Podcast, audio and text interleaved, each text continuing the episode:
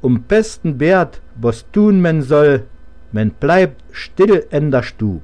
Und hast du es verstanden? Dass man in der Stube bleibt, das habe ich noch am Ende verstanden, aber weshalb äh, nicht so wirklich. Genau, das weshalb kommt erst am Ende der Sendung.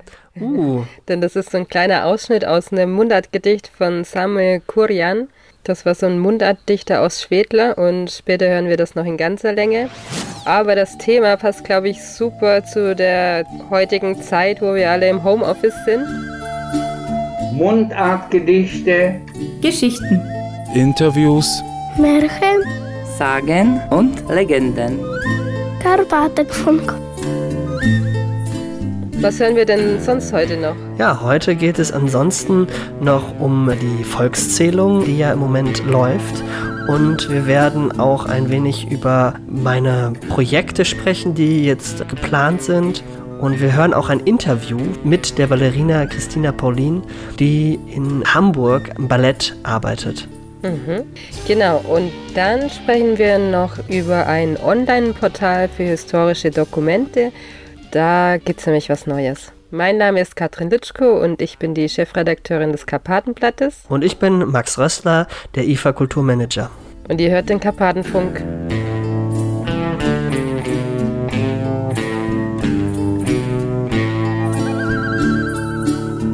Die Mundartaufnahme aus Schwedel hat Ladislaus Solo für uns aufgenommen. Der ist leider Ende Januar verstorben. Ladislaus Sola stammte aus Stoß in der Unterzips und er musste als kleiner Junge seine Heimat verlassen und lebte dann in Deutschland. Seine Heimat und vor allem die Mundart, dort lag ihm aber sein ganzes Leben lang sehr am Herzen. Er hat auch mehrere Bücher dazu geschrieben und war begeistert von unserem Podcast Karpatenfunk und hat uns auch mehrere Aufnahmen dafür geschickt. Dafür bedanken wir uns natürlich ganz herzlich und senden unsere Beiladsgrüße an die Familie.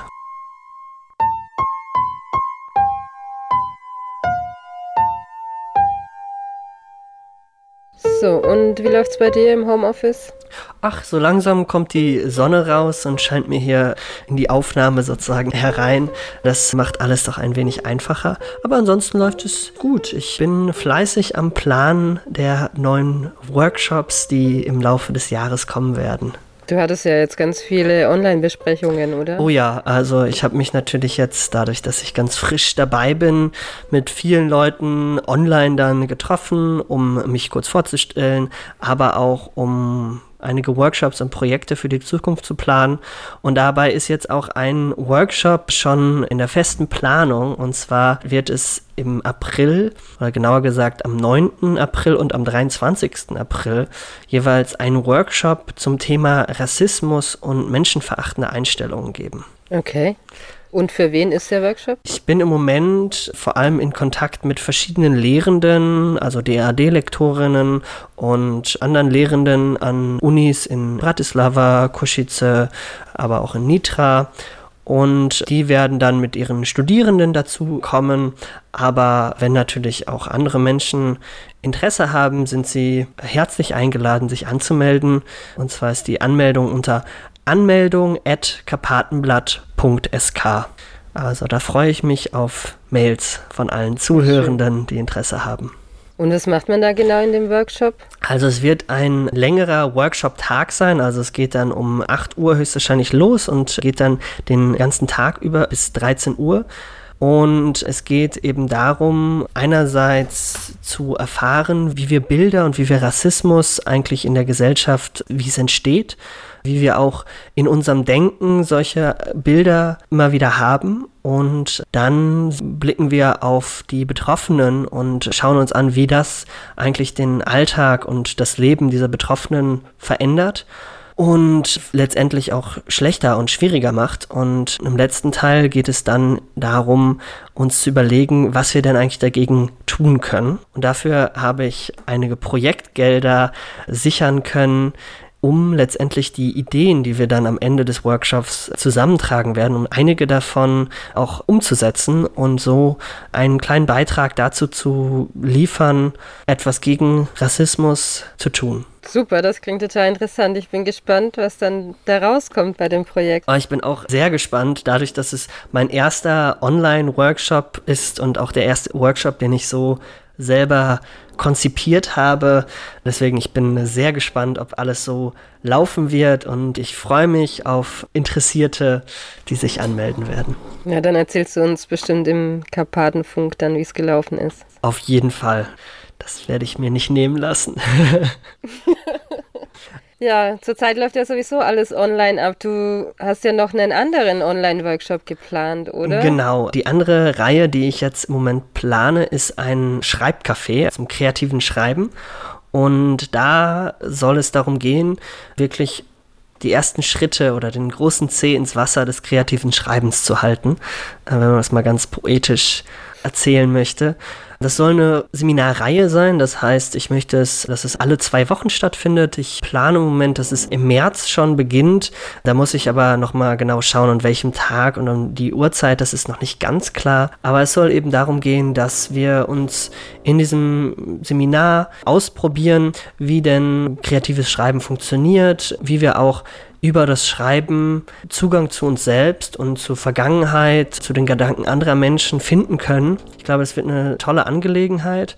Es ist auch nicht so, dass die Seminare so aufeinander aufbauen, dass man überall dabei sein muss, sondern die Veranstaltungen fungieren auch als einzelne Abende, wenn man es auch einfach mal ausprobieren will. Aber wenn man natürlich den Prozess des Schreibens, das ja auch ein langwieriger Prozess ist, sich darauf einlassen will, wäre es natürlich sinnvoll, dem ganzen Prozess oder der ganzen Seminarreihe zu folgen. Mhm. Und man soll übers Schreiben zu sich selbst finden. Das klingt ja schon fast therapeutisch.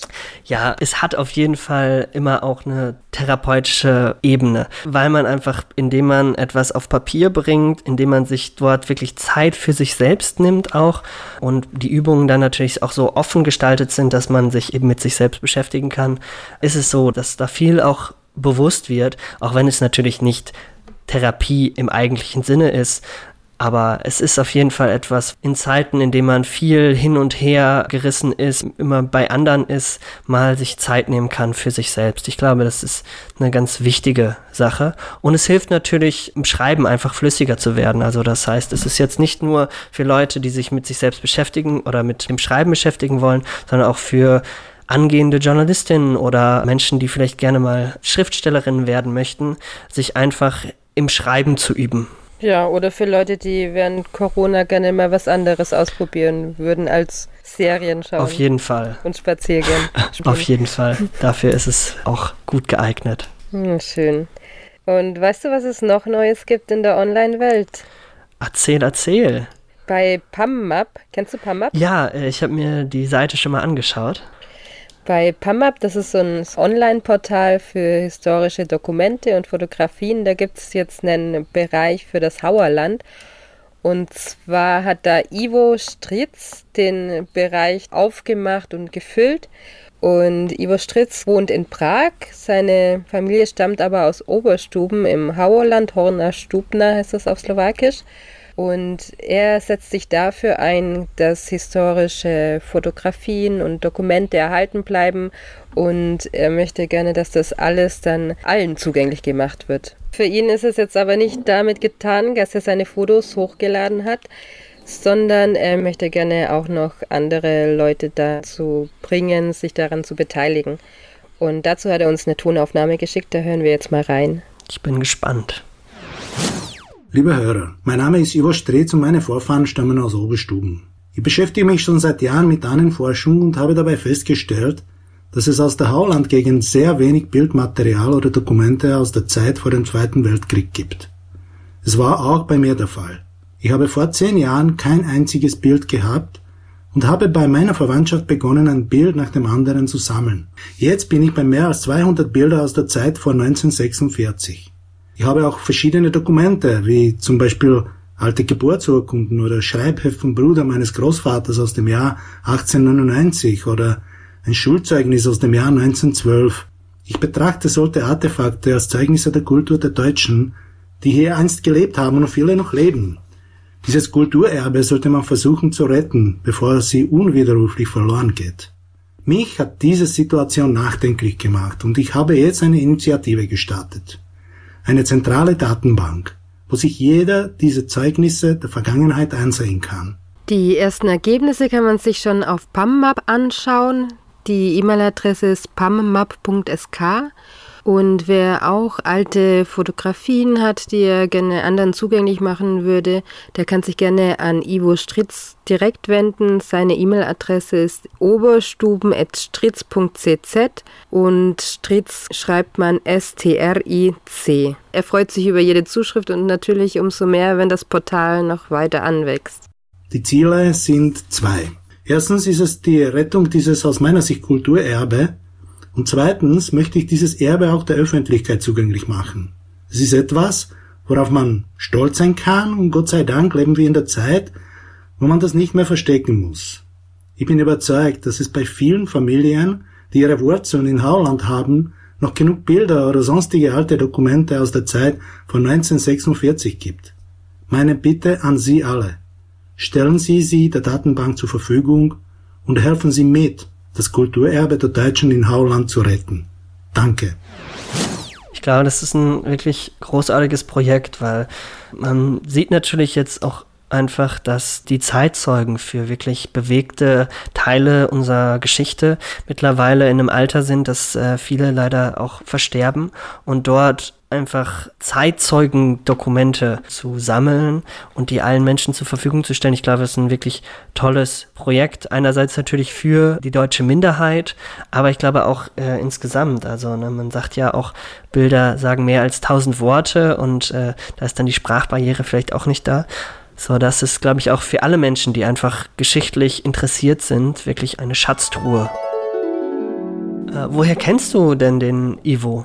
Der Ivo Stritz war letztes Jahr bei uns im Museum und er hat so ein ganz tolles Buch gemacht, wo seine Familiengeschichte festgehalten ist. Und da sind auch ganz viele alte Fotografien drin. Und da hat er schon von der Idee erzählt, dass er gerne so ein Online-Portal mit historischen Fotografien machen würde. Und so sind wir dann in Kontakt gekommen und in Kontakt geblieben. Und wir hatten auch im Karpatenblatt dann einen Aufruf, wo er schreibt, was er gerne machen möchte, wer er ist und was er vorhat. Und diesen Monat hatten wir auch noch einen anderen ganz interessanten Artikel. Und zwar hat Ludmila Klembova letztes Jahr angefangen, fürs Karpatenblatt zu schreiben. Und sie beschäftigt sich vor allem mit Kunst und Kultur, weil sie Kulturwissenschaften und Management studiert hat liegt ihr das besonders am Herzen. Und sie hat jetzt einen Artikel über eine ganz interessante junge Künstlerin gehabt, die aus der Slowakei stammt und in Deutschland lebt. Und ich habe Ludka mal gefragt, wie sie eigentlich auf die aufmerksam geworden ist. Hören wir doch mal rein.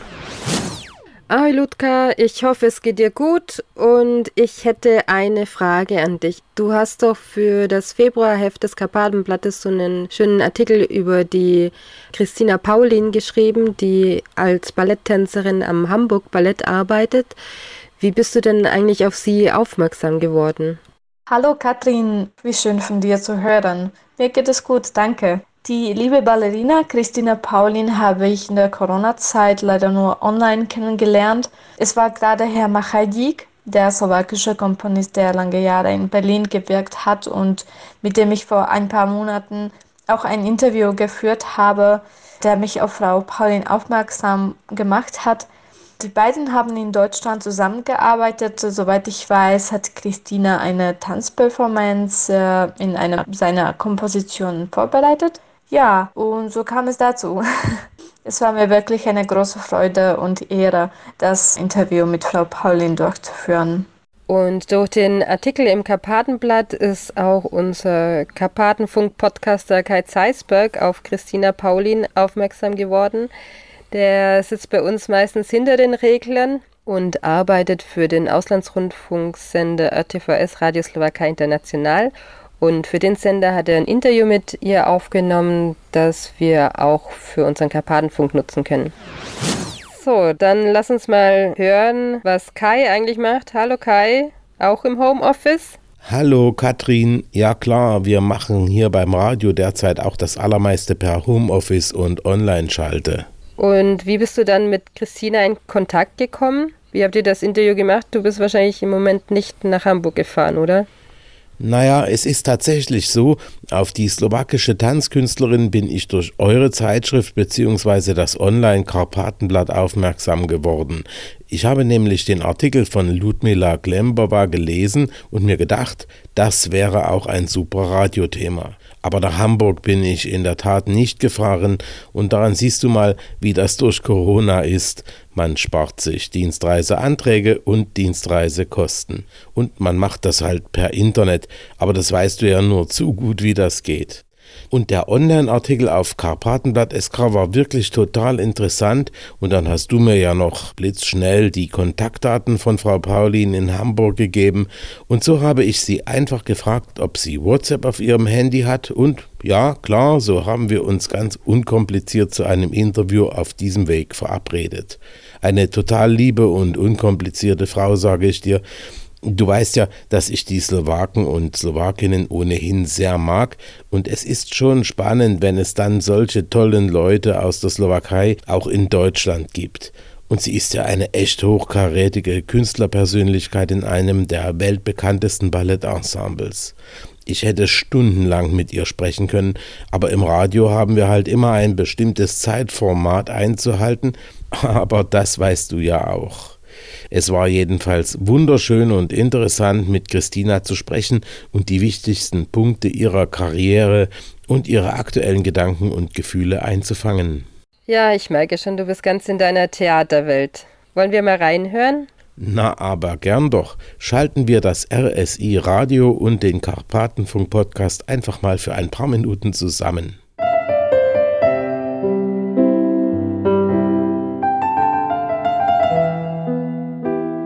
Christina Borbeljowa Paulin ist seit 2010 beim Hamburg Ballett John Neumeier. Geboren wurde sie 1991 in Bratislava. Sie stammt aus einer russisch-slowakischen Familie. Da es in Corona-Zeiten kaum möglich ist, mal eben zu einem Interview von der Donau an die Elbe zu fahren, war ich sehr froh, dass sie mir spontan ein Online-Interview per WhatsApp zugesagt hat, zumal sie eigentlich mitten in hochkonzentrierter Arbeit für eine neue Choreografie steckt. Hallo Christina, an welchem Stück arbeitest du gerade? Hallo liebe Kai. Also im Moment arbeite ich an meiner neuen Choreografie. Nächste Woche wird die Aufführung von den jungen Choreografen gefilmt und mein neues Stück wird auch gezeigt. Mein Stück wurde von einem Werk des russischen Autoren Anton Tschechow inspiriert. Danach habe ich neue Choreografieprojekte im Sommer, an denen ich langsam anfange zu arbeiten und äh, in meinen Vorbereitungen spielen die Musik und Geschichte eine sehr wichtige Rolle. Außerdem habe ich diesen Sommer meine Bachelor-Abschlussprüfung, auf die ich mich neben meinen Choreografien und meiner Arbeit ebenfalls konzentrieren muss. Nun interessiert mich natürlich erst einmal deine tänzerische Entwicklung. Wie viel davon hat die kleine Ballerina damals in der Slowakei erlebt? Ich bin in Bratislava aufgewachsen. Mit sechs Jahren habe ich in einer Hobbytanzschule angefangen, Ballett, Folklore und Gymnastik zu machen. Nach einer Weile habe ich mich entschieden, an ein professionelles Ballettkonservatorium zu gehen. Als ich zehn Jahre alt war, habe ich die Aufnahmeprüfung bestanden und mein Traum, Ballerina zu werden, kam ein ganzes Stück näher. Am Ballettkonservatorium war ich bis zur fünften Ausbildungsklasse und habe unter der großartigen Lehrerin Irina Tschirnikova, die eine wichtige Mentorin bis heute für mich ist, gelernt. Und wie kam es zu deinem Engagement in Hamburg? Mit 14 beschloss ich mein Glück im Ausland zu probieren und tanzte in Hamburg und Moskau vor.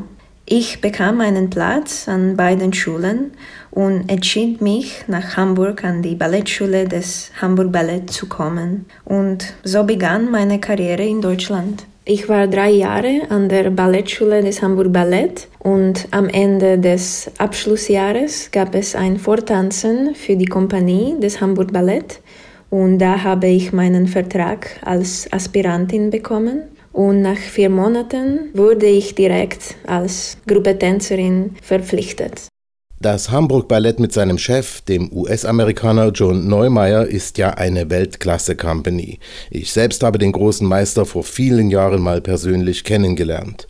Inzwischen ist er über 80.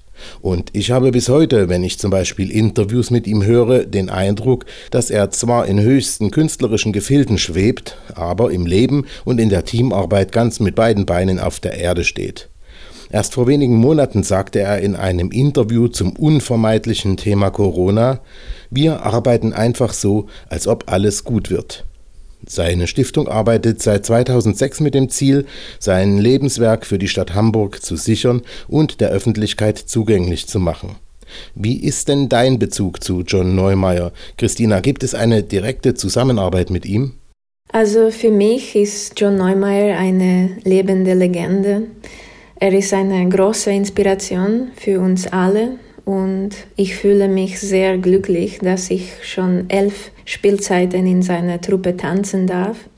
Es ist sehr faszinierend, mit ihm im Ballettsaal an seinen Werken und den neuesten Kreationen zu arbeiten.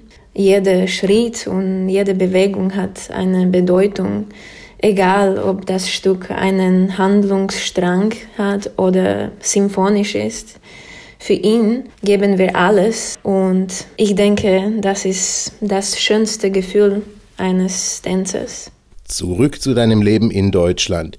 Ihr seid ein sehr junges und vor allem internationales Ensemble, seid finanziell gut ausgestattet. Spürst du trotzdem im Alltag diese sprichwörtliche deutsche Mentalität, also zum Beispiel übergroße Pünktlichkeit? Denn als Slowakin, die ja auch etwas Russisches mit im Blut hat, könnte es vielleicht doch ein paar mentale Unterschiede geben, die von dir ein gewisses Anpassungsvermögen verlangen? Oh, ich liebe das Leben in Deutschland. Alles ist sehr organisiert und pünktlich und das mag ich sehr. Und äh, was ich am meisten schätze, ist die große Unterstützung und Liebe für Kultur. Und das ist für uns Tänzer sehr wichtig. Am Anfang war es für mich als Slowakin ein bisschen schwer, da ich noch sehr jung und ohne meine Familie war. Aber mittlerweile ist Deutschland meine Heimat, da ich meine Arbeit und meinen Ehemann hier habe und ich fühle mich sehr wohl. Ich vermisse Slowakei sehr, das ist auch meine Heimat und ich vermisse meine Familie, meine Freunde und mein kleines Hund. Ich versuche oft wie möglich nach Bratislava zu reisen, weil ich studiere an die Universität in Bratislava und äh, jetzt ist ein bisschen schwer mit der Corona-Situation, aber ich hoffe, ich kann bald wieder meine Familie sehen. Ja, und im Vorgespräch hast du mir auch verraten, dass du in musikalischer Hinsicht Mozart besonders magst. Ist es eher der gefällige, feinsinnige oder eher der freche, manchmal regelrecht moderne Mozart? Wolfgang Amadeus Mozart ist einer meiner Lieblingskomponisten, weil seine Musik so ausdrucksstark ist.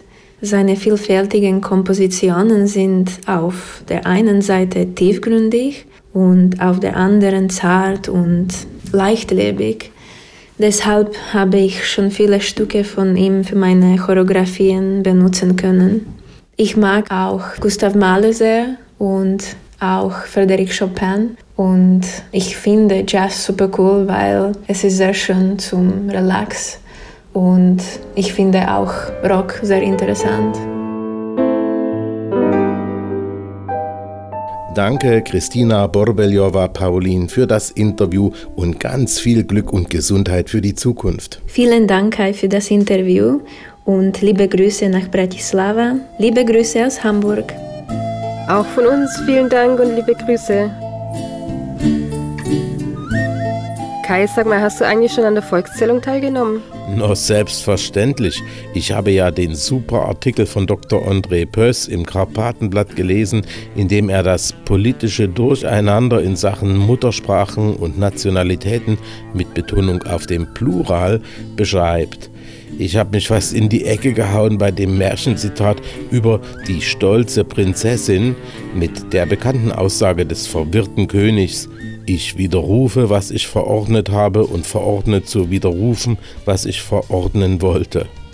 Deshalb habe ich gleich die inzwischen amtliche Gelegenheit genutzt, mich als Deutscher mit slowakischem Aufenthaltsausweis beim Zensus zu registrieren und dabei als Nationalität natürlich neben Deutsch auch Europäer anzugeben. Und Muttersprache ist auch klar Deutsch, denn bis ich richtig Slowakisch sprechen kann, wird es wohl noch bis zur nächsten Volkszählung dauern.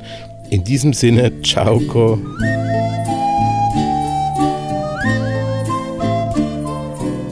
Und Max, bist du schon gezählt? Ich habe es bisher noch nicht gemacht, dadurch, dass ich jetzt ja auch erst seit Mitte Januar hier vor Ort bin. Aber ich habe auf jeden Fall schon mal auf die Seite geguckt und schon mal die ersten Sachen ausgefüllt. Mir sind einige witzige sprachliche Formulierungen aufgefallen. Ja, man kann da ja einstellen, in welcher Sprache man das ausfüllt. Und ich habe da auch Deutsch eingestellt. Und ja, ich glaube, das wäre ganz gut gewesen, wenn man da einen Übersetzer oder einen Lektor zumindest angestellt hätte. Ja. Also man kann alles verstehen, aber so grammatikalisch sind da schon ein paar Probleme drin. Ja, teilweise stolpert man dann doch drüber, aber es hat auch einen humoristischen Effekt, wenn man dann so mal ein Formular ausfüllt, dass man zwischenzeitlich einfach mal ein bisschen schmunzelt. Hat auch seinen Charme. Auf jeden Fall. Ganz wichtig, falls ihr in der Slowakei lebt, nehmt bitte teil an der Volkszählung. Dieses Jahr ist die Volkszählung zum ersten Mal nur elektronisch und man kann zum ersten Mal zwei Nationalitäten angeben. Aber äh, um diese Fragen ähm, gab es natürlich in den letzten Wochen äh, noch einigen Wirbel. Äh, kannst du uns doch kurz erklären, äh, um was es da eigentlich ging? Kurz vor der Volkszählung hat da ein Abgeordneter so eine Initiative gestartet. Er hat sich dafür eingesetzt, dass aus dem Formular für die Volkszählung die zweite Nationalität wieder gestrichen wird.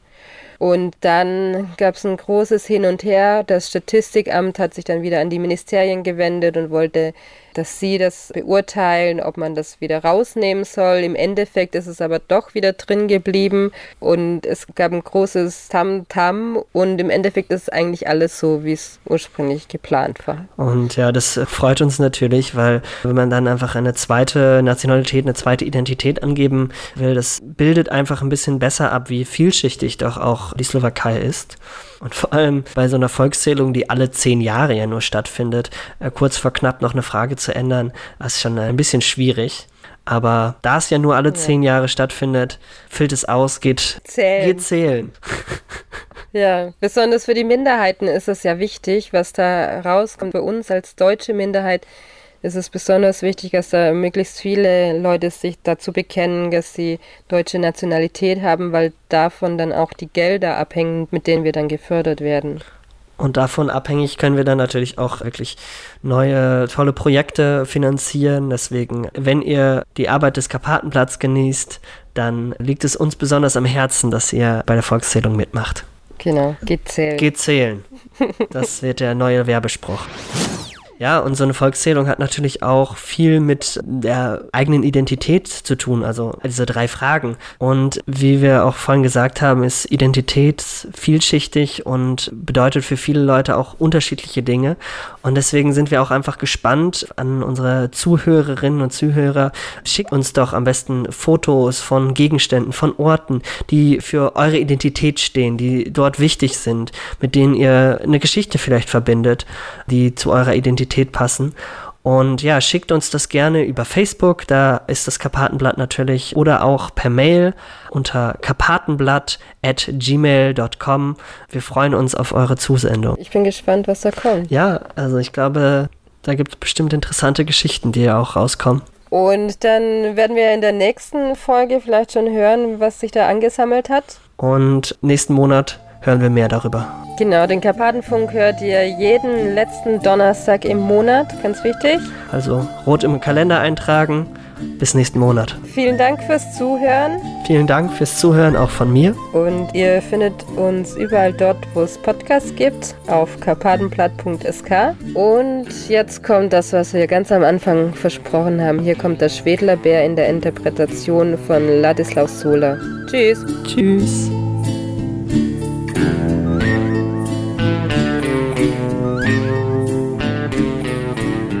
Ein Gedicht von Samuel Kurjan, der am 10. Juli 1876 in Göllnitz geboren wurde. Da Schwadla Per. Es lebt von mittern Grund abeib Haarblick entrarum rein. Es sichert sehr, mit zitreng Leib, Boss konnom ach wohl sein. Bei jeden Fenster plart es rein, dass es nun also schallt. Es kimmt der Bär, is lieben Leid. Duit aus'n finstern Wald. A gruser Spatzer, wie a Baum, und lebt gerot hierher. Nicht riet sein Graus, sitz schön daheim. Ka Spaß, auf meine Ehr. Der bit sicher de Kinder stehlen und billen sich fressen sot und bit nicht enter ruhen billen, bis er nicht alle hot. De Mitter jommern, Kinder plarren und kriechen unters Bett. De springen her, dor, wie de Narren und greinen im de Bett. Nindert's a Flint, ach ka Pistol, de Männer auf der Grub, um besten Wert, was tun men soll, men bleibt still in der Stub. Und draußen, dass nicht es Getier ins Haus sich trappein konn, verrammelt men halt feste Tier und lernt a bos noch on. De Sachsen guckt zes Fenster raus und schaut, ruftsen bald. Und Bosse sieht von den, o Graus, biert es um Rickra kalt. En grusen Sätzen kimmt gerennt, o vieren a schwarzer Bär. Und wenn er nicht sei Rennen hemmt, en Kuizen langt daher. Hey, Weiber, kreischt se in der Not, wa missen abo song, a jede doch a Spurrot hot, schaut aus wie a Kanon. Und bittes de Kanonen sehn, ich denk, vor Angst bit's schier, nicht nähnter kummen, sich verdrehn, das ängstnige Getier. In fünf Minuten a jed Beib, min Spurrot sitzt um Dach und kurbelt fest, min ganzen Leib, dass es nun also kracht. Doch schreckt en sicher Kakanon, gesprengt kimmt on der Peer, mit angerassel, wie a Bogen bei Sala in der Kehr. En Beibern rinnt von drehender Spaß, de Angst um Dächern steigt.